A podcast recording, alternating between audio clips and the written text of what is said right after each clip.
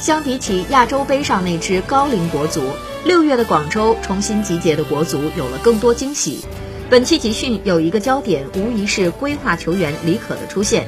首场比赛他便委以重任，首发上阵，表现可圈可点。第二场比赛他替补上场，在中场的拦截成了国足防线的第一道稳固的屏障。不过他还需要更多的时间融入球队。蒿俊闵取代郑智，带上队长袖标，张稀哲等技术型球员也稳定地出现在首发阵容中，年轻球员逐渐融入，零零后球员朱晨杰也获得了上场的机会。